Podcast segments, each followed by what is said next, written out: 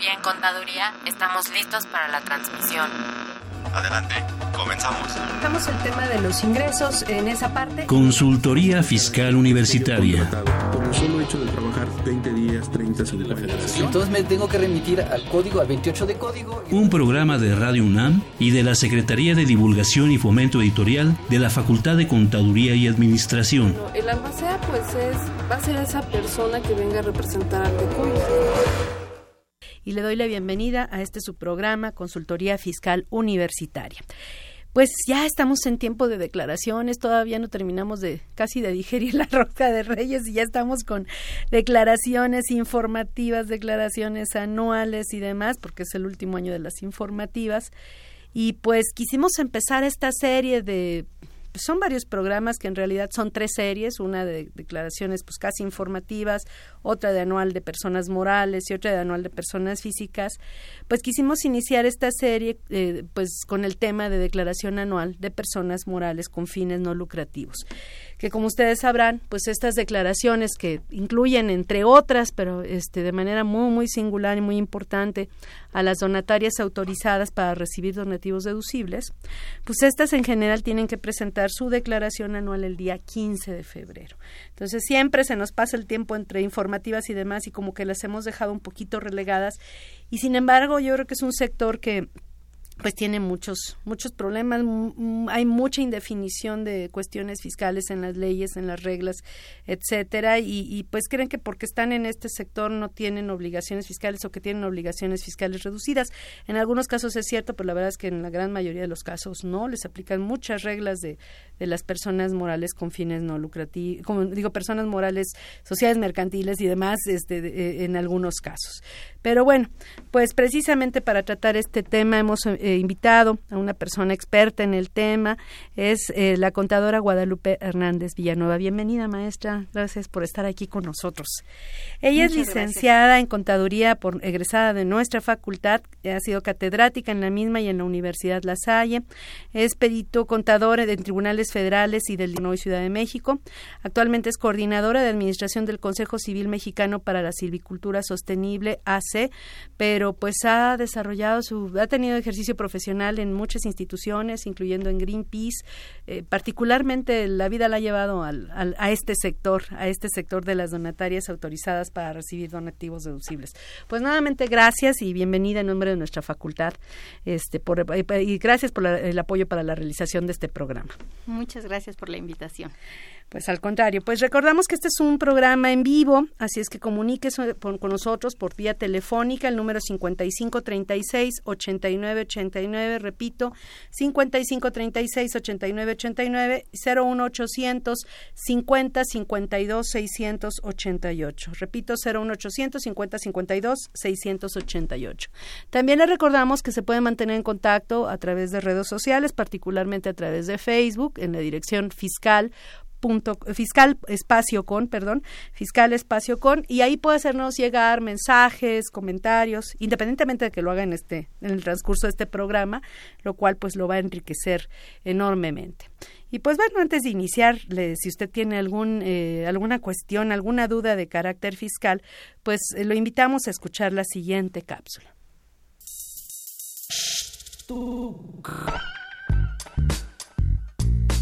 Si estás interesado en este y otros temas de consultorio fiscal, ingresa a tu navegador y escribe Radio UNAM. En la página principal da un clic en 860 de AM Audios. En el cuadro de diálogo elige Buscar por temas. Encuentras el título Fisco, seleccionala y aparece en Consultoría Fiscal Universitaria. Ahí podrás acceder a nuestro contenido con el botón de reproducción.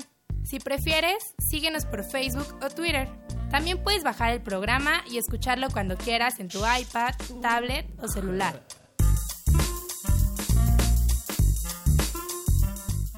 Leer transforma, enriquece, educa, pero sobre todo da libertad. 38 Feria Internacional del Libro del Palacio de Minería, un clásico de la Ciudad de México, del 23 de febrero al 6 de marzo del 2017 invita a la UNAM a través de su Facultad de Ingeniería. Tacuba 5, Centro Histórico, la feria del libro más antigua del país. Recuerda, más libros, más libres.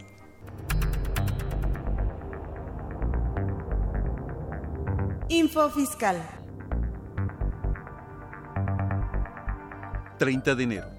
La Secretaría de Hacienda publica nuevo oficio por el que se notifica a los contribuyentes del anexo 1 que ejercieron el derecho previsto en el artículo 69b, segundo párrafo del Código Fiscal de la Federación, que no pudieron desvirtuar su situación, por lo que se actualiza definitivamente esta respecto de operaciones inexistentes.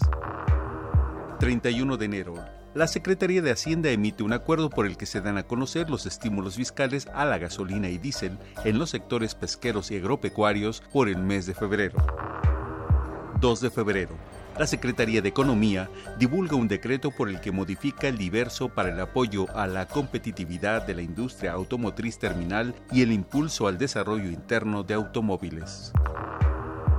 3 de febrero la Secretaría de Hacienda publicó un decreto por el que se reforman el diverso, por el que se establecen estímulos fiscales en materia de IEPS aplicables a los combustibles que se indican en el diario oficial del 27 de diciembre del año pasado, hasta las 3.59 del 11 de febrero del presente. 5 de febrero la Presidencia de la República circuló un decreto por el que declara reformadas y adicionadas diversas disposiciones de la Constitución en materia de mecanismos alternativos de solución de controversias, mejora regulatoria, justicia cívica e itinerante y registros civiles. El gobierno de la Ciudad de México promulga el decreto por el que se expide la constitución política de la Ciudad de México. 6 de febrero la Secretaría de Hacienda da a conocer un acuerdo por el que se informan los montos de estímulos fiscales aplicables a la enajenación de gasolinas en la región fronteriza con los Estados Unidos durante el periodo comprendido del 8 al 14 de febrero. 7 de febrero la Secretaría de Hacienda notifica mediante oficio a los contribuyentes del anexo 1 que no ejercieron el derecho previsto en el artículo 69b, segundo párrafo del Código Fiscal de la Federación y que les actualiza definitivamente su situación a que se refiere el primer párrafo del artículo 69 del mencionado código. Info Fiscal. Pues ahora sí ya estamos de vuelta. Pues bueno, pues vamos a iniciar eh, con este tema. Antes de iniciar vamos a responder una pregunta para no salirnos del mismo. Nos llama Berta Muñoz de Iztapalapa y nos pregunta si la nueva versión del SUA 348 no abre, más bien nos dice que no abre, no nos pregunta, dice en la página del IMSS no, no la pueden descargar desde la página del IMSS. El pago va a ser aceptado si fue generado con la versión del SUA anterior pues yo creo que el pago sí sería aceptado. El problema es que las, o sea, las cuotas no van a estar bien calculadas porque como ya lo platicamos en programas anteriores, al separarse el salario mínimo de la unidad de medida y actualización, la UMA, pues ya los referentes eh, de, para el cálculo de las cuotas cambian.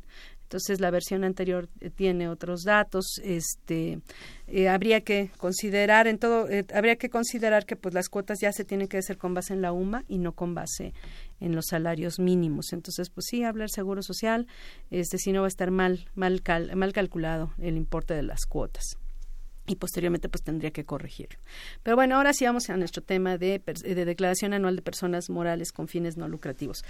Eh, aquí la pregunta primera sería, bueno, ¿quiénes son estas personas morales con fines no lucrativos? ¿Qué me puede decir al respecto?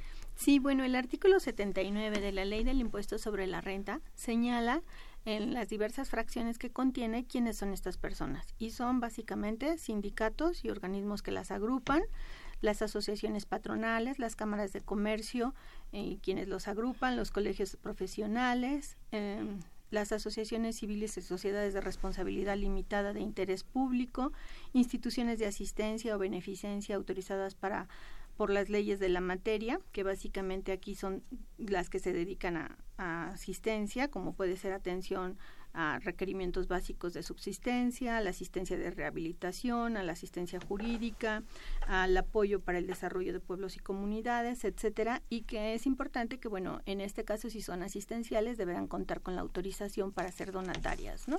En este caso de ser asistencial, ¿qué es lo que las, las define como asistenciales? ¿Quién les da esa calificación de asistenciales? Bueno, existe lo que es la ley de asistencia o beneficencia y que de alguna manera está permitido que las sociedades civiles eh, o asociaciones civiles constituidas con fines no lucrativos que se dediquen a la asistencia, si bien está definido en las leyes anteriores, en, como mencionaba, también la propia ley del impuesto sobre la renta señala que tendrán que dedicarse a las siguientes actividades para ser consideradas como asistenciales y entre esas actividades está la atención a requerimientos básicos de subsistencia en materia de alimentación, vestido, vivienda, la asistencia a rehabilitación médica o a la atención a establecimientos especializados, la asistencia jurídica al apoyo y promoción para tutelas de los derechos de menores. Que bueno, eh, son varias en básicamente. ¿Y esas coinciden, por ejemplo, con la ley de asistencia? ¿De alguna manera sí, están cruzadas entre la ley del ISR con la ley de asistencia? Sí, básicamente la ley de asistencia es las que contempla y son las que la ley del impuesto sobre la renta considera, ¿no? Ajá. Este, Pero hay que obtener esta, digamos, este, este reconocimiento como institución asistencial. Tal cual la ley considera que para que seas una entidad que te dedicas a la asistencia y puedas estar en este título 3, deberás de tener la autorización para recibir donativos. Eh, de lo ah, contrario, tendrías que estar tributando como título 2. Porque como que la ley distingue dos grupos, ¿no? Primero están las instituciones de asistencia o beneficencia que pues tiene que tener una autorización como tal. Y luego ella habla así como las sociedades o asociaciones civiles organizadas sin fines de lucro que obtengan la autorización para recibir donativos deducibles. Entonces, si yo ya tengo la autorización de la de la Junta de Asistencia, digamos, ya con eso sería suficiente en principio aparentemente y luego y si no la tengo y soy nada más asociación civil o sociedad civil y me dedico a esto ahí sí tendría que tener la autorización o en los dos casos es requisito la autorización. En los dos casos es requisito. Eh, lo que pasa es que las instituciones de asistencia privada están reguladas por la ley de asistencia privada, ¿no? Y lo que la Junta de Asistencia hace, si bien es como apoyar a las instituciones en su desarrollo, de cumplir con sus obligaciones, de apoyarlas con recursos económicos, etcétera, eh, es necesario que desde que se constituyen también hagan el trámite ante Hacienda para obtener la autorización para recibir donativos deducibles para efectos del impuesto sobre la renta. Y las asociaciones civiles que están constituidas conforme a Código Civil también están eh, pueden entrar en este supuesto siempre y cuando reciban la autorización. ¿Qué tanto tarda la autorización para recibir donativos deducibles así en términos Básicamente son en dos meses puedes obtener la autorización. Es muy sencillo ahora el trámite porque lo haces vía internet y de alguna manera la autoridad está respondiendo Rápidamente. Antes era un año, hace tiempo, ¿no? Pero entonces ya está mucho más ágil. Y entonces ya digamos que una asociación o sociedad civil de este tipo que esté recién constituida, pues de entrada, este, aun si fuera su primer año, prácticamente no tendría problema para estar segura de si, si obtuvo la autorización o no y, y si está en el título 3 o no? Bueno, hay que cumplir con ciertos requisitos para poder obtener la autorización. Dentro de estos requisitos está la acreditación de labores. Eh, ahorita estamos, nos detuvimos en la fracción 6, pero hay más fracciones en las cuales también puede ser donataria autorizada y dependiendo de el giro o la actividad a la que te vas a dedicar, tienes que tener el acreditamiento. Y este acreditamiento, por ejemplo, si te dedicas a cuestiones de medio ambiente, te las tendrá que dar Semarnat, la acreditación de tus labores. Si te dedicas a las esenciales, te la tendrá que dar eh, desarrollo social. Este, si te dedicas a educación, y quieres estar eh, como eh, donataria en este régimen. tendrá que dar eh, Secretaría de Educación Pública. Este si estás dentro de las culturales bueno te la tendrá que dar este el Entonces, dependiendo del objeto al que te vas a dedicar, tienes que considerar que tienes que obtener una acreditación de labores. A través de resolución miscelánea, se establece que la autoridad podrá permitirte que durante el primer, los primeros seis meses, obviamente que todavía no tienes como quien te acredite porque estás em, empezando, que pueda ser considerada para que estés en el trámite pero te va a dejar primero seis meses y después te va a decir, bueno, mm, ve haciendo tu trámite para que pueda yo autorizarte. Eh, si no has conseguido como la acreditación de labores porque te diste de alta, te constituiste, pero no has iniciado y no hay quien te acredite, todavía tienes como el lapso de un año. Si en este plazo tú no consigues la autorización, bueno, entonces no tendrías que estar en este título, ¿no? Tendrías que estar en título 2. Entonces puedes ser hermana de la caridad verdaderamente, pero mientras nadie te reconozca como tal, eh, estamos hablando no nada más en materia fiscal, sino en general de instituciones eh, o, públicas o autoridades gubernamentales, eh, pues tendrías que estar pagando con las mismas reglas. Mientras no logres esta, esta acreditación y este reconocimiento y no cumplas todos los requisitos, que ya dijimos que hay ciertos plazos de gracia, pero suponiendo que te sales de estos plazos de gracia de entre seis meses, un año, puedes ser hermana de la caridad y tener que estar en el título 2 con las sociedades mercantiles. Así es. Y de hecho, bueno, hay una discusión en la que se considera que también mm, todo lo que contempla la ley de fomento, porque básicamente la ley de fomento nace también como diciendo, oye, es que la sociedad civil ha decidido este, unirse, agruparse y desarrollar muchas actividades que el gobierno, no, lo hace, y que de alguna manera este, no recibimos los mismos beneficios solo porque en el título 3 está condicionado justamente a que tienes que ser donataria, ¿no? Entonces, a raíz de eso nace una nueva fracción en donde se incluyen muchas de las actividades que se venían, que se tienen contempladas en la ley de fomento. Entonces, este, pues básicamente también se encuentran esta es ley, eh, las fomento de acciones para mejorar la economía popular o a qué, cuál te refieres, no, ¿verdad? No. Ajá. Eh, no. Este, y bueno, en esta, que es la fracción 25, bueno, ya me salté de la 6 a la 25, eh, vienen instituciones de asistencia o de beneficencia autorizadas por las leyes de la materia y organizaciones sin fines de lucro, así como las sociedades o asociaciones civiles organizadas este, y autorizadas para recibir donativos en los términos de esta ley que se dediquen a las siguientes actividades. Y entonces aquí incluyen, por ejemplo, la promoción de la participación organizada de la población en las acciones que mejoren sus propias condiciones de subsistencia, el apoyo en la defensa y promoción de los derechos humanos, las cívicas, la promoción de equidad de género, apoyo en el aprovechamiento de recursos naturales, en la protección del medio ambiente, etcétera. Eh, que quiero comentar es que se incluyen conforme a la Ley Federal de Fomento a las actividades realizadas por organizaciones de la sociedad civil. Es una ley relativamente nueva. Ajá. Mm, pues no, la ley debe de tener como del 95. Y se había quedado ahí. Pero de todas maneras están, tienen el candado de la autorización para recibir donativos deducibles. Mientras no tengan la autorización, que aquí está ya digamos el, el, eh, espectro del objeto social es mucho más amplio. Eh, o sea prácticamente los que no quedan cubiertos por por actividades culturales actividades asistenciales quedarían aquí.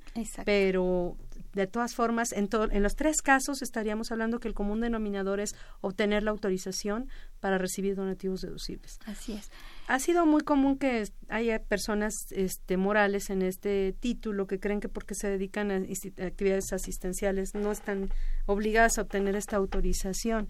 Eh, sigue siendo esto muy común eh, que estén eh, que todavía no tengan la autorización para recibir donativos deducibles y que crean que están aquí y, así tributen.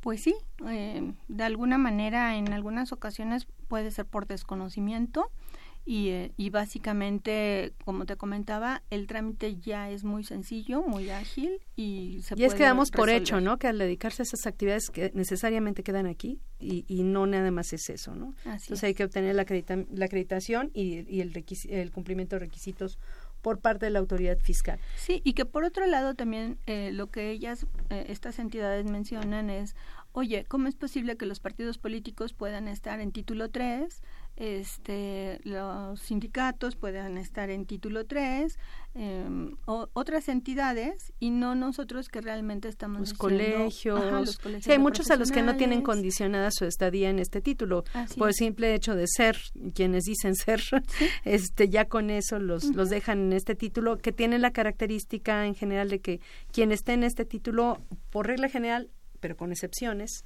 no son contribuyentes del impuesto sobre la renta, ¿no? Entonces, digamos que de manera general, ¿quiénes estarían? Las donatarias, que ya dijimos que pueden ser para actividades asistenciales, culturales y, de, en general de promover la, este, mejorar la calidad de vida de la sociedad civil. Los sindicatos, los partidos políticos, los colegios, las asociaciones patronales, las, asociaciones ajá, las escuelas. sí, pero las escuelas, ¿qué condición? Ajá. O sea, aquí lo que sucede también es que te dice que para que puedas estar tributando en título 3, tendrás que tener el reconocimiento de la Secretaría de Educación Pública y eh, cumplir con los requisitos nuevamente de, estar como donataria. Entonces, si una escuela no obtiene la autorización para recibir donativos deducibles, ya no le toca estar aquí.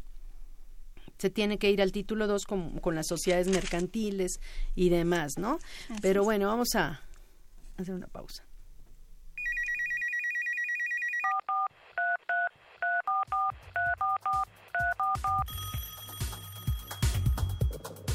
Llámanos, nos interesa tu opinión. Teléfonos en cabina 5536 8989. Lada 01800 5052 688. Facebook fiscal.com. Pues bueno, ya estamos de regreso.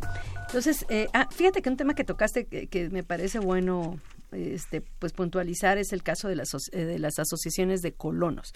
Eh, digo, básicamente porque hay muchos condominios en los que pues, nombran a uno y entonces se saca la rifa del tigre y se recibe las cuotas de los condóminos y ahí los deposita en su cuenta bancaria y es una persona física y se meten en unos problemas fiscales enormes. Entonces, para eso existe la posibilidad de formar una asociación civil de colonos, ¿verdad? Así es. Y también, bueno, dentro de los que aquí se incluyen, Igual son los clubes deportivos, este, que básicamente no tributan, ¿no? Impuestos sobre la renta conforme a este tipo creo que se nos olvidó una en las, en las asociaciones civiles y donatarias en general. Serían, digamos, fines asistenciales, eh, culturales, eh, nos faltaron las ecológicas, ¿no? Creo que también las ecológicas y este y las que lo que dijiste respecto a la ley de fomento, ¿no? Este todo lo que promueve la mejoría de vida de la sociedad civil, ¿no? Lo que promueve cultura también. Ajá, y culturales, perdón, que, que, ya las habíamos mencionado y sí, pues tienen razón, ¿no? Porque hay muchas que no les condicionan eh, su estadía aquí y sin embargo este, van a estar aquí nada más porque sí. Están también las asociaciones de padres de familia, eh, todas las asociaciones eh, con fines políticos, religiosos, este, también están aquí, los que otorgan becas. Eh, y pues en general creo, bueno, de hecho, pues para empezar, la federación, los estados, los municipios son personas de este título. Este, y bueno, son todos, digamos, en términos generales los que están aquí.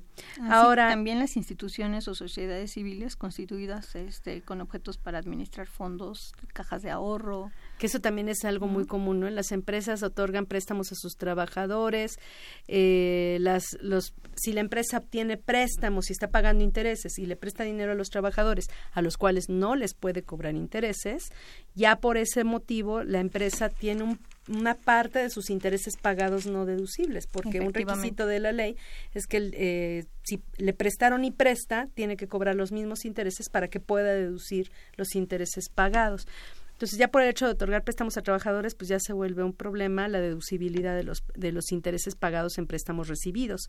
Por lo tanto, sí se recomendaría constituir eh, una, una, asociación civil para la administración de estos fondos, de ahorros, ¿no? Así es. Y ahí ya sería la institución la que sería título 3 no pagar impuesto y se quita de problemas la empresa en ese sentido, ¿no? para la no deducibilidad. También se incluyen a las sociedades y asociaciones eh, civiles organizadas sin fines de lucro que se constituyen y funcionen en forma exclusiva para la realización de actividades de investigación.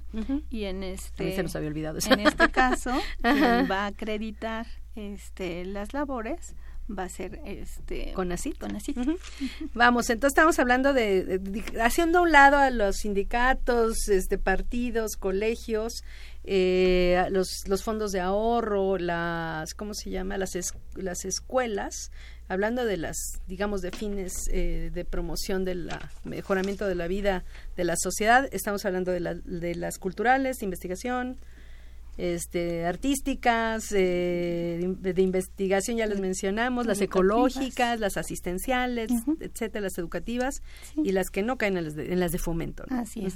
Y de hecho, en esta, mm, este año se adicionan básicamente el apoyo a proyectos de producción agrícola y artesanos con ingresos en el ejercicio inmediato anterior hasta cuatro veces el valor anual de unidades de medida actualizada, ¿no? Que se ubique en las zonas de mayor rezago del país. Este, y esto es como algo importante porque muchas de las entidades que trabajan con comunidades pues estaban como muy limitadas a cómo voy a dar el apoyo si de alguna manera no son donatarias y entonces eh, qué es lo que me van a dar un servicio, pero si es una ayuda, cómo vas a manejar esta cuestión. Y bueno, a partir de este año se incluye en estas de fomento que, que ya había nacido este apoyo a proyectos de productores agrícolas. Que de hecho la miscelánea les dice que las deben ayudar hasta llevar a expedir comprobantes, a cumplir con sus obligaciones fiscales y demás, ¿no? Es un objeto muy amplio, incluso en la parte administrativa fiscal, ¿no? No nada más de en la cuestión de preparación para el campo, cuestión o para mejorar sus, sus, mercados y demás, ¿no? Y, fíjate cómo ya empezaron a llamarnos, nos llama José Luis de Naucalpan, dice, si se constituyó una sociedad civil bajo el régimen de no contribuyente y en el contexto de que se está hablando acerca de los donativos, eh, ¿cómo se debe actualizar la sociedad para caer en el supuesto? ¿Se debe cambiar de régimen? Yo imagino que se refiere a que está como que en el título 3, pero a lo mejor no ha obtenido la acreditación y la, autorización para recibir donativos deducibles y eh, si puede quedarse en el título 3 o si tiene que cambiar al título 2, que sería el otro régimen, ¿no? Sí. Bueno, primero tendría que ver si se puede ubicar en alguno de los supuestos para ser donataria. Si se ubica en alguno de los supuestos, bueno, mi sugerencia es que haga el trámite para conseguir la autorización y pueda estar en el título 3. Si no cae en ninguno de los supuestos del título 3 que hemos mencionado, bueno, aunque sea una asociación civil, a una sociedad civil, entonces tendría que estar tributando en título 2. Aquí lo que sucede es que, curiosamente, hasta el 2014 tú podías llegar a Hacienda y decir, eh, vengo a constituirme con fines no lucrativos y en automático como que te dejaban en título 3. Era un acto de fe. Sí, ¿no? Y bueno, eh, la autoridad suponía que en el camino tú ibas a conseguir la autorización o... Pero no te hacía hincapié de cuánto tiempo tenías para hacerlo ni nada de eso, ¿no? Entonces, a partir de 2014, la autoridad te dice, ah, bueno, si en un año no la consigues, pues vas a pasar a título 2. De inmediato te hace el cambio en automático. Ah, ya no te pregunta. Ajá. entonces, aquí lo que sucede es que las que nacen antes de 2014 están como en el limbo, ¿sabes? Porque dicen, yo cuando me, me di de alta en Hacienda, pues me dejaron en título 3. Sin condiciones, ajá. Ajá, pero mm, bueno, si tienes una revisión y te vas a lo que textualmente te dice la ley, no no deberías de estar si es que no tienes la autorización. Entonces no hay pretexto. La autorización y la acreditación hay que tramitarlas. Así es. Para tener certeza jurídica de que estamos en este título, en este caso, ¿no? Entonces, bueno, digamos que en términos generales esas serían las de título tercero. Eh, probablemente nos falta mencionar a las sociedades de inversión, que son un caso muy particular, que son las, las CIEFORES, las que invierten los recursos de las AFORES, las sociedades de inversión de instrumentos de renta fija, de renta variable, por llamarlo de alguna forma, que las ponen en este título porque ellas no pagan el impuesto, lo pagan los accionistas, ¿no? Sí. Y, básicamente, pero básicamente es eso. Bueno, pues ahorita vamos a platicar de las obligaciones de contabilidad y declaraciones que tienen y cuándo pagan impuesto. Pero antes de ello vamos a hacer una pausa.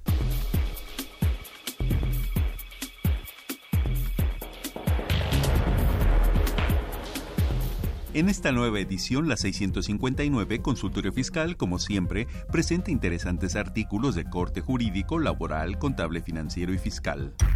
En este ejemplar, Sergio Santinelli Grajales opina acerca de los efectos fiscales de la Unidad de Medida y Actualización, ISR, IMSS, Infonavit y otros ordenamientos.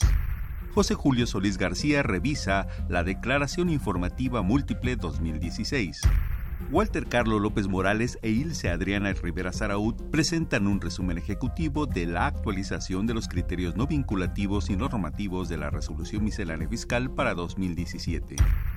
Estos y otros temas de gran interés se presentan en el número 659 de Consultorio Fiscal. Suscripciones a los teléfonos 5616-1355 y 5622-8310. También a través de la tienda electrónica publishing.fca.unam.mx o en la página electrónica de esta revista, consultoriofiscal.unam.mx.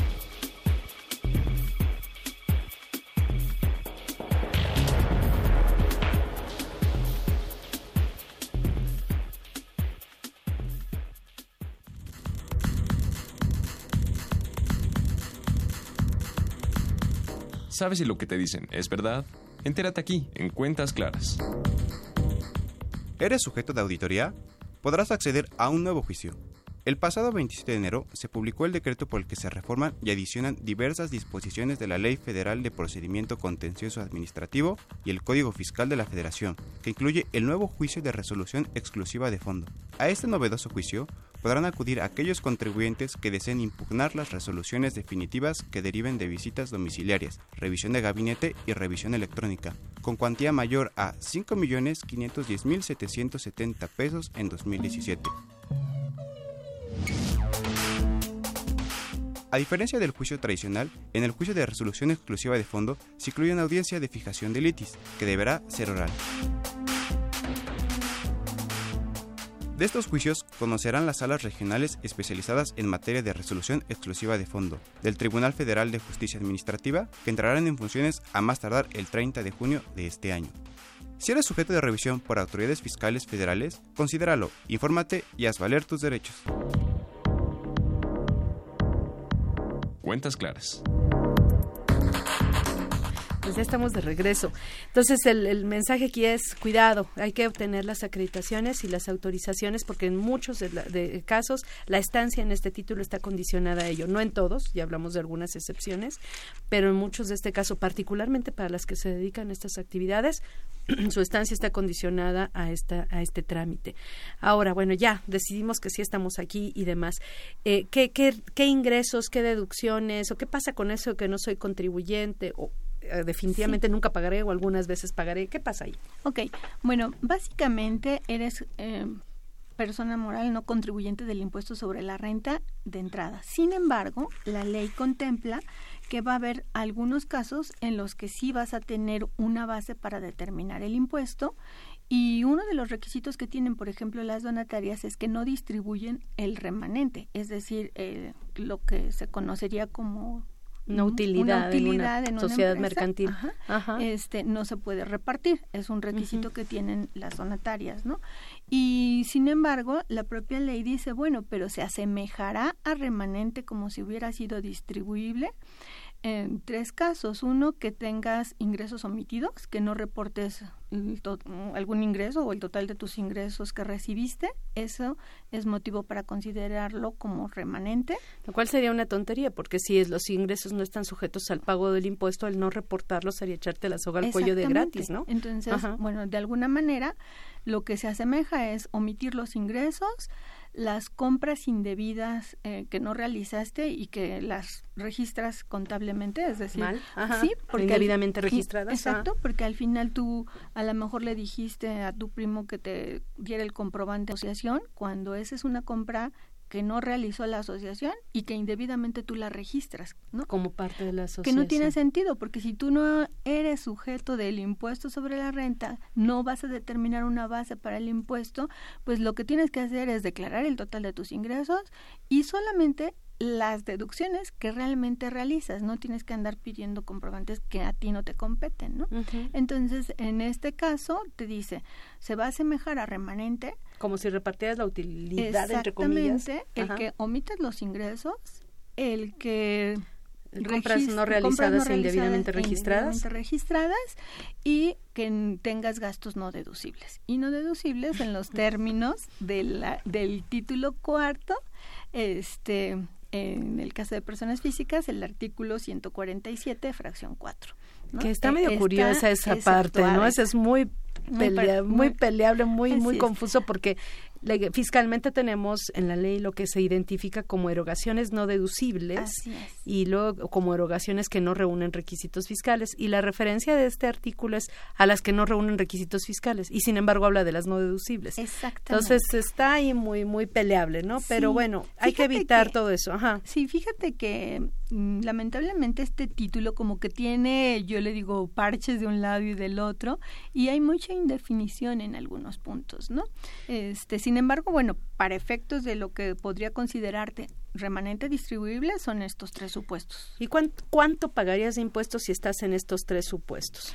El 35% es el impuesto que se paga. Eh, la propia ley te remite a que será la tasa máxima de lo que pagan las personas físicas, ¿no? Entonces, en principio es el 35%. Después te dice que, bueno, mm, sobre la base del remanente, porque en este título, si bien hay unos que no deben repartir el remanente, como son las donatarias, pero que sin embargo lo deben determinar, este y que si llegara a darse el caso de alguno de estos tres supuestos que mencionamos, tendrás que pagar el impuesto y que el impuesto será del 35%. A ver, entonces puede ser que sí determines remanente y para que siempre me vas a determinar remanente. Así es, pero puede ser que sí haya, por decirlo, una utilidad o, una pérdida, para, para que les quede claro. El remanente hablaríamos de utilidad. No puede ser que sí haya una utilidad, pero no necesariamente vas a pagar impuesto. Así es. Ajá.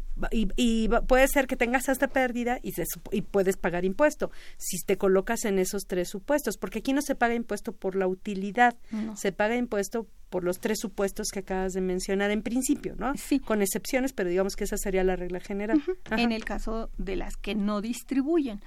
En aquellas que sí distribuyen, se me ocurre, por ejemplo, por ejemplo, un club deportivo que está en este título y que decide este repartir remanente, en ese caso, bueno, pagará el impuesto y aquí mismo te dice, dependiendo de sus integrantes, determinas las deducciones que te corresponden.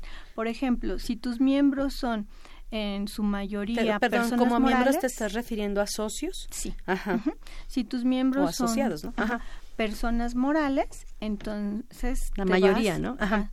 A, a considerar las deducciones de título 2 pero si tus miembros, la mayoría, son personas físicas, entonces las deducciones las consideras conforme a título cuarto. Ahora, ahí Sin embargo, ahí cuarto. nada más es las deducciones, pero la tasa sigue siendo del 35%. En los casos en que proceda. En los casos en los que proceda. Ingresos y deducciones, ¿no? se, se toman las reglas, digamos, de ingresos y deducciones de personas de, morales de título 2 o de ingresos y deducciones de personas morales de título 4. Pero ahí haciendo una pausa en el caso de las de personas físicas, cuando, cuando que es la común, ¿no? Que los Sí. integrantes sean personas físicas, digamos. Este, en esos supuestos, pues las personas físicas, este, el- el- las reglas de personas físicas están clasificadas por fuente de ingreso y están salarios, actividades empresariales, y honorarios, y arrendamiento y no sé qué. ¿Te tendrías que ir al tipo de ingreso para ver cuáles son las deducciones que te aplican? Aquí te dice básicamente que van a ser las del título cuarto, capítulo segundo, sección primera. Estamos hablando de actividad empresarial y personas este, por honorarios. Entonces se refiere básicamente a esas deducciones. Y en ese caso, entonces dice cuando sí, en ese caso, este, pues hay que aplicar esas esas reglas. Y los no deducibles, los gastos sin requisitos fiscales, etcétera, se van a, a determinar, este, con base en esta en esta parte, con esta base en esas reglas. Sí. Sí. Ahora bien, este también vas a ser sujeto del impuesto sobre la renta, que la propia ley lo contempla, cuando caigas en alguno de los supuestos en donde este por ejemplo, si tú prestas tus servicios a quienes no son tus miembros, regresando al ejemplo de que en título 3 están los clubes deportivos y que le prestaste servicios a personas que no son tus miembros, si tus ingresos rebasan el 5%, también pagarás por ese excedente el impuesto sobre la renta. Y en ese caso te vas, vas a determinar el impuesto conforme a la tasa del título 2, que sería vuelves del un híbrido. 30%. Fíjate Sí. que me hicieron una pregunta en un colegio de profesionales sobre ese tema, porque haz de cuenta, el colegio de profesionales pues tiene sus integrantes y en este colegio pues dan cursos eh, para capacitación al- al- a los integrantes en principio, pero son cursos que se abren al público en general, a los cuales asisten tanto personas que son socios como personas que no son socios. Entonces ya este eh, resulta que pues reciben de los dos, ¿no? Entonces, a ver, en este supuesto, si los ingresos de los cursos de no socios exceden del 5% en el año, entonces se van a volver personas híbridas. Entonces, ese colegio va a tener que presentar por la por 2016 dos declaraciones anuales. Pues sí, porque donde presentas el pago del impuesto conforme a título 2. En, otro formato diferente al de las de las personas morales con de título 3. Entonces estaríamos hablando de que estas personas tendrían que presentar dos declaraciones anuales de 2016, los ingresos que excedieron del 5% se irían allá y los que de los no socios. De los no socios. Y los que los que sí son de socios y los que son de no socios, pero que no pasaron del 5%, entiendo que se irían a la de título 3. Sí es un régimen muy complejo donde aparentemente no, no hemos hecho como mucha conciencia de todo lo que implica, ¿no? Sí. Sí, y bueno, en, en el caso de las donatarias. Perdón, y en ese caso, suponiendo que se va a título 2, eh, ¿qué pasaría para el año siguiente? ¿Le aplicarían pagos provisionales o nada más sería para el anual? Eh, en es, eh, la indefinición, exactamente, En estricto sentido, pues nada más te vas al impuesto anual. Es lo que dice la ley en principio. Este, claro que la autoridad podría decir que tú ya eres sujeto de, de el impuesto. Por lo menos parcialmente. Parcialmente, sin embargo, o sea, lo que la ley te está diciendo es solamente por el excedente causarás ese impuesto conforme a título 2. Y lo determinarás, y lo determinarás en título 2, pero no te está diciendo y en ese momento caes con las obligaciones. O sea, seguramente eh, sería cuestión de verlo ya con un abogado y, ver cuáles son las implicaciones realmente, ¿no? Pero pues, sí es algo que todavía está como tú bien dices un híbrido un híbrido. Además de que en realidad no ni siquiera sabes si vas a estar en este supuesto, sino hasta el final del año, porque hasta el final del año sabes si tus ingresos excedieron o no de ese 5% y si estás en el supuesto de declarar en los dos títulos. Entonces, en realidad tampoco puede ser que te conviertas por siempre y para siempre en una persona moral de, de títulos, también es discutible en realidad, ¿no? Porque está sujeto al cumplimiento de esa condición. Pero vamos a, un, a una pausa, por favor.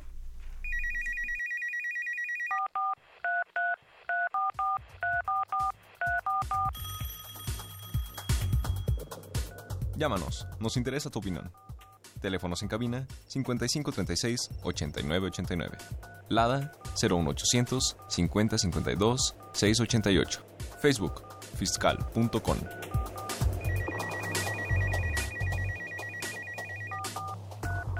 Ya estamos de regreso. Tenemos otra pregunta y, somos son insistentes nuestros radioescuchas y para que veamos que es un tema recurrente.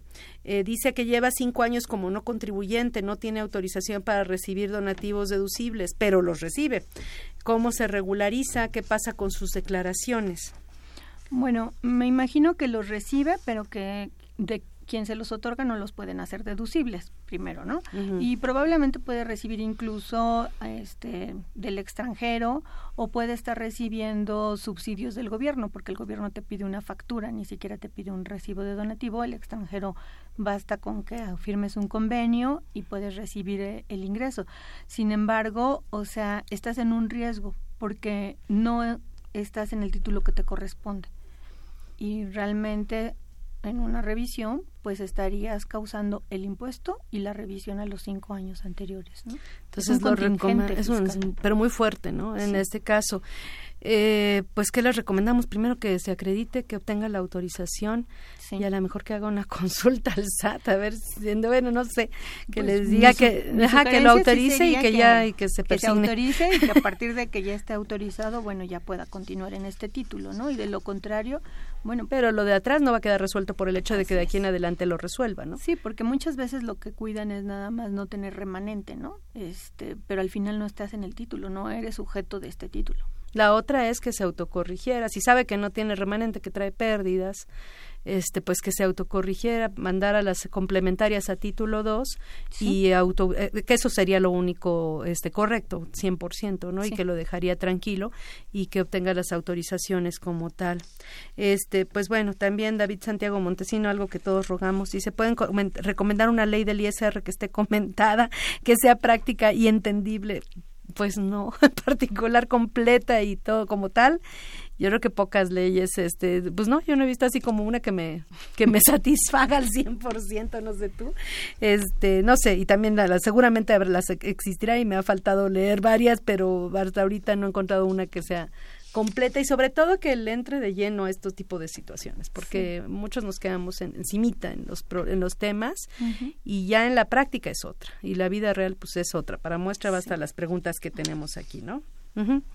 Este, pues bueno, entonces, a ver, en este caso, eh, estas personas en general no son contribuyentes, pero pueden llegar a serlo de manera excepcional por casos muy particulares. Incluso pueden llegar a ser contribuyentes de dos títulos.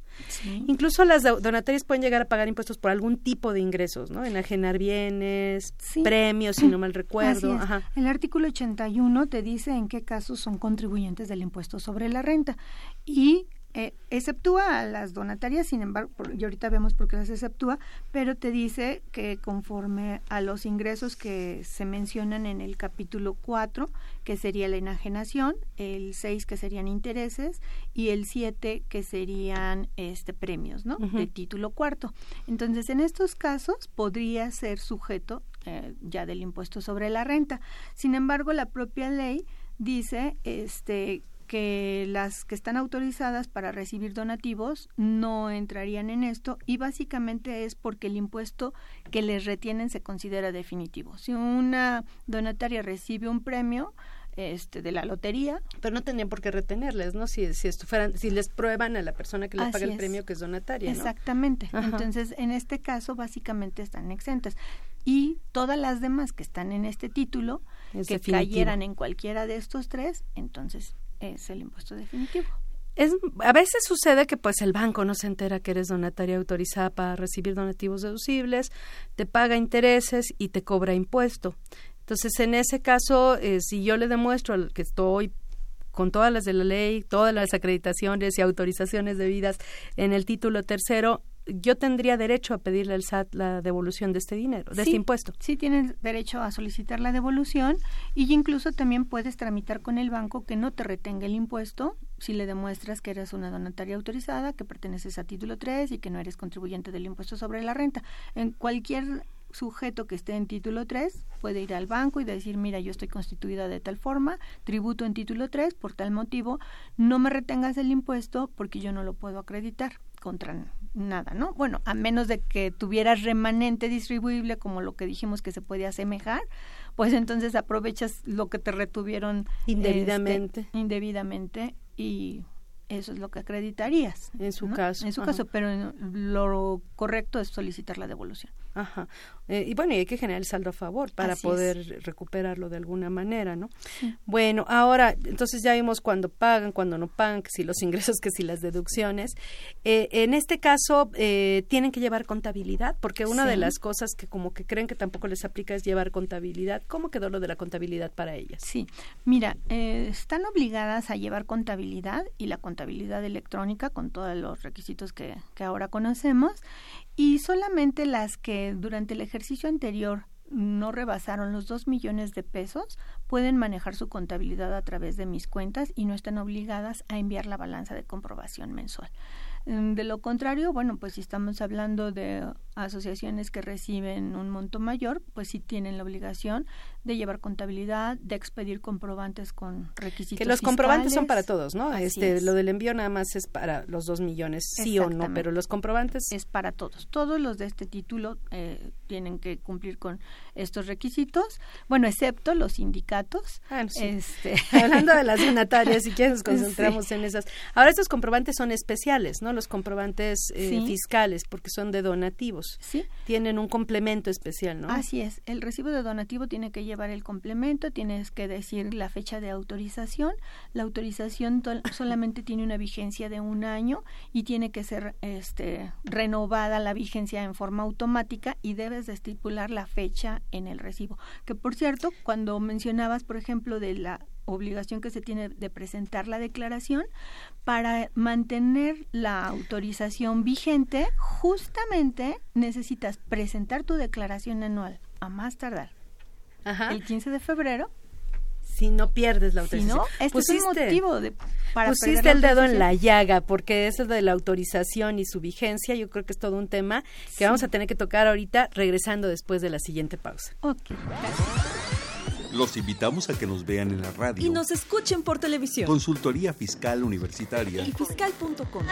En el 860 de AM y en la barra de Mirador Universitario Cuay. Abordamos los temas de tu interés como impuestos sobre la renta, declaraciones, testamentos, pensiones, seguridad social, estímulos fiscales, discrepancia fiscal, régimen de incorporación fiscal, entre otros temas. Con destacados especialistas en la materia. Los miércoles por Radio UNAM. Los jueves por internet. Y los sábados por TV UNAM. Véanos en radio. Escúchenos por televisión.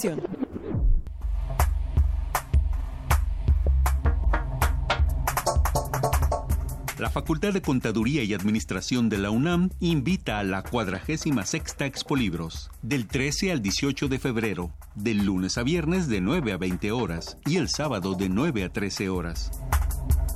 En la entrada principal de la facultad, mayores informes en www.fca.unam.mx. Los libros más cerca de ti. Pues bueno, ya estamos de regreso. Tocaste un tema muy interesante. Ya hablamos de la autorización y de la importancia de obtener la autorización. Pero bien dices, esta autorización nada más tiene vigencia de un año. ¿Qué pasa después con la autorización? ¿Hay que estar presentando papeles año con año o qué hago? No, la autorización se renueva en automático y desde hace dos años eh, se publica en el mes de enero. En este año fue el 9 de enero, donde sale en el anexo 14 la relación de las que están autorizadas para continuar recibiendo donativos. Para cumplir este, con los requisitos y que pueda seguir manteniendo la autorización, actualmente son dos los que como administrativamente debes de cumplir, ¿no? Uno es presentar la declaración de transparencia, que esa se presenta más tardar en el mes de septiembre del año pasó, por que ejemplo. lo prorrogaron en la última, por ejemplo, hasta Sí, noviembre, si no hasta recuerdo. noviembre, ajá. pero bueno, en estricto sentido es en septiembre y depende de la prórroga. ¿Qué es que esa te de informativa de transparencia? ¿A qué se refiere Ok. eso?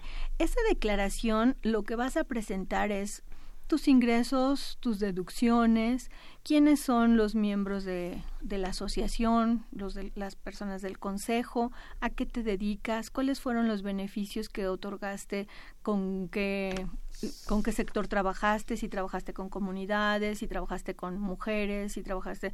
Te pide una serie de información que va muy encaminada a la transparencia de los recursos. ¿Qué obtuviste? ¿De dónde los obtuviste? ¿Cómo los gastaste?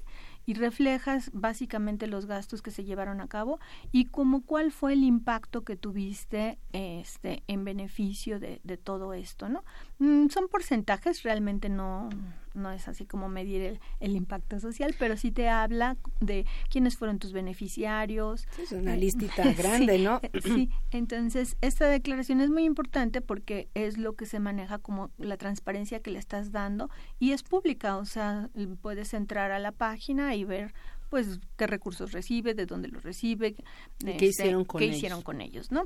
Y bueno, y esa es una obligación que se tiene para poder continuar con la vigencia y la otra obligación justamente es la de presentar la declaración anual este El 15 de febrero. el 15 de febrero, ¿no? Eh, esto viene eh, incluso en la disposición de, de miscelánea, en donde te menciona que, que estos son requisitos para continuar con la vigencia. No tienes que hacer ningún trámite de meter papeles, ni mucho menos. Anteriormente, las obligaciones estaban que el dictamen fiscal, que bueno, desapareció, y también que en el mes de enero eh, presentaras un aviso en donde dijeras que dabas cumplimiento, bajo protesta de decir verdad, de todas tus obligaciones. Esas dos desaparecieron y las únicas que quedan, bueno, son estas dos. Esto no significa que no debas dar cumplimiento con todo lo demás, que es llevar contabilidad, que es presentar tus declaraciones por retenciones de impuesto, porque a veces piensan que si estoy en título 3, como que ¿por qué causo impuesto? No, la persona moral no causa impuesto. Sin embargo, se deben de presentar los pagos provisionales por las retenciones, ya sea de salarios, de honorarios, de este uso de bienes, etcétera, ¿no? que ahí tocaste otro tema, porque también luego creen que la nómina está regalada, ¿no? Y que casi casi pueden pagar sin mayor requisito a los trabajadores y no. No, o hay que dar cumplimiento pues con todas las obligaciones laborales. del CFDI ¿no? de la nómina, con fíjate que tocas un, eh, con todo esto que dices, pues las obligaciones administrativas, formales, no son nada sencillas de cumplir y sin embargo están topadas en cuanto a sus gastos de administración, ¿no? ¿Qué dice la, la ley y el reglamento respecto a este tema? Pues que solamente podrás gastar hasta el 5% del total de tus ingresos en gastos de administración. Que incluiría obviamente los honorarios del contador y del abogado. Así es. Y bueno, pues la verdad es que hay una gran discusión entre qué consideras gasto de administración y qué consideras gasto de operación, porque para poder operar requieres de una serie de requisitos que tienes que hacerte llegar pues de gente que de alguna manera va a realizar ese trabajo y pues dependiendo de los ingresos que tenga la organización, de la operación que tenga la organización, pues a lo mejor el 5% puede ser muy pequeñito, pero el 5% para otras puede ser enorme, ¿no? Así es. Finalmente es una discusión muy arbitraria la medida, ¿no? En ese caso. Además de, como decíamos, en el caso de las atenciones a artesanos y comunidades, pues eh, según miscelánea estás obligada, o una de las posibilidades es que los asesores hasta administrativa y fiscalmente. ¿Dónde queda la frontera entre tus gastos de administración y los gastos de operación que dices en relación a esto, ¿no? Entonces hay que presentar la declaración anual. ¿El formato cuál es? Es el formato 21. Y bueno, eh, yo les sugiero que cuando vayan a entrar a la página del SAT, entren por Mozilla, porque a veces los Explorer o Google Chrome no funcionan muy bien para estos programas. Y es muy sencillo. Lo que te va a ir pidiendo son, primero, si te este, dictaminas y cuando te habla de, que si te dictamina se refiere a efectos fiscales, aun cuando lo quieras hacer voluntario. Muchas de las donatarias se dictaminan para efectos financieros porque los donantes así lo requieren. Sin embargo, eh, cuando te lo pregunta el formato se refiere a efectos fiscales, ¿no? Entonces eh, te pregunta si te dictaminas para efectos fiscales y que si estás en, un, en el periodo normal o si va a ser un periodo ya de liquidación, tienes que señalar eso y después te va a preguntar tus ingresos y te pregunta si son donativos nacionales, si son donativos extranjeros, si son donativos en efectivo, si son donativos en especie. Este te habla de los intereses, de regalías, de otros ingresos y básicamente la primera parte se llena con lo que corresponde a los ingresos. Después te habla de las deducciones y en las deducciones te va a, pedir salarios, te va a pedir este, todo el detalle de las deducciones. De las deducciones que se tienen, ¿no? Y casi es informativa la declaración, a excepción de los renglones de pago que mencionamos en los tres supuestos. Exactamente. Entonces, este formato, bueno, se aplica tanto para los que determinan el remanente como para los que no lo determinan. Todos determinan el remanente. Entonces tienes que, está, está como que el formato no, no, no corresponde a las obligaciones fiscales. Sí, porque de alguna manera, fíjate que hay cuestiones de se distribuye y no se distribuye y se lo aplican el mismo a todos. Pues se nos acabó el tiempo, la verdad es que nos quedaron temas muy, muy importantes sobre qué pasa cuando pierdes la autorización y la PTU, y por eso pues los invitamos a que nos escuchen mañana ahora por televisión, así como dicen, ¿no? El, el anuncio. Pues nuevamente gracias, Guadalupe, por acompañarnos para la realización de este programa, gracias en nombre de nuestra facultad muy interesante, desafortunadamente el tiempo pues muy muy limitado. Gracias nuevamente. Y los invitamos a nuestro público que nos sintonicen la próxima semana. Vamos a continuar con el tema de declaraciones informativas. Esta fue una producción de Radio UNAM en los controles técnicos Socorro Montes, en la producción por parte de la Secretaría de Divulgación y Fomento Editorial de nuestra facultad. Nezahualcóyotl Jara, Alma Villegas, Juan Flandes, Emilio Flores, Juan Carlos Serrano y Guillermo Roberto Venegas. La FCA agradece a los conductores e invitados de este programa quienes participan en forma honoraria. La opinión expresada por ellos durante la transmisión del mismo refleja únicamente su postura personal y no precisamente la de la institución. Gracias. Consultoría Fiscal Universitaria.